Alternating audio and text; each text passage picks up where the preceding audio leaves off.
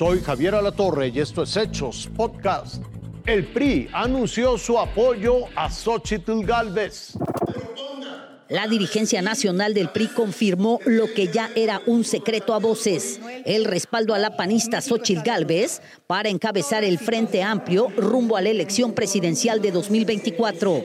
El motivo, una amplia ventaja sobre la priista Beatriz Paredes en la preferencia ciudadana. Los 32 comités directivos estatales, los 2.450 comités directivos municipales, los 90 mil seccionales en el país, nuestros sectores y organizaciones nacionales, hemos tomado la decisión de respaldar la candidatura única en la persona de Xochil Gálvez para encabezar el Frente Amplio por México. Desde la sede nacional del PRI y cobijado por los liderazgos del partido, Alejandro Moreno reconoció a Beatriz Paredes como una mujer de hierro y apostó por la unidad del frente con el perfil más competitivo. Nosotros siempre queremos impulsar a uno de los nuestros.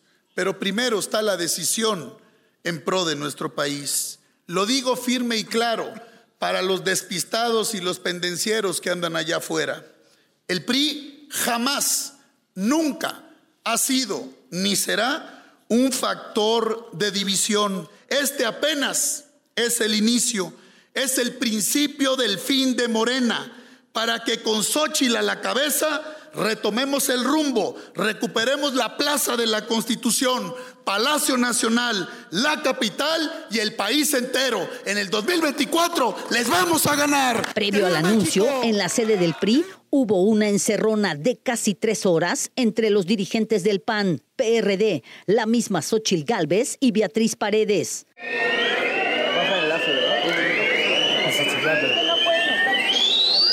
Pero algo salió mal. Beatriz no lo acompañó en el anuncio y así justificó el líder priista su ausencia.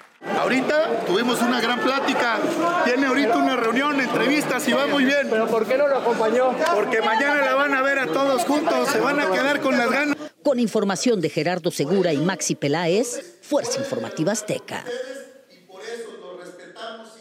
Declaran ilegal el monitoreo de radio y televisión del INE porque afecta la libertad de expresión. Los ánimos de censura del INE esta vez quedaron expuestos por el Tribunal Electoral. La Sala Superior anuló la pretensión del instituto de valorar como positiva o negativa cada expresión sobre la contienda presidencial que se aproxima. Como lo oye, el INE que ya monitorea todo lo que se dice en los medios electrónicos, ahora quería palomear o reprobar todas las expresiones, dichos e información que fuera emitida en noticiarios, programas de debate, de opinión, de espectáculos o de revista, como un tribunal de la Censura.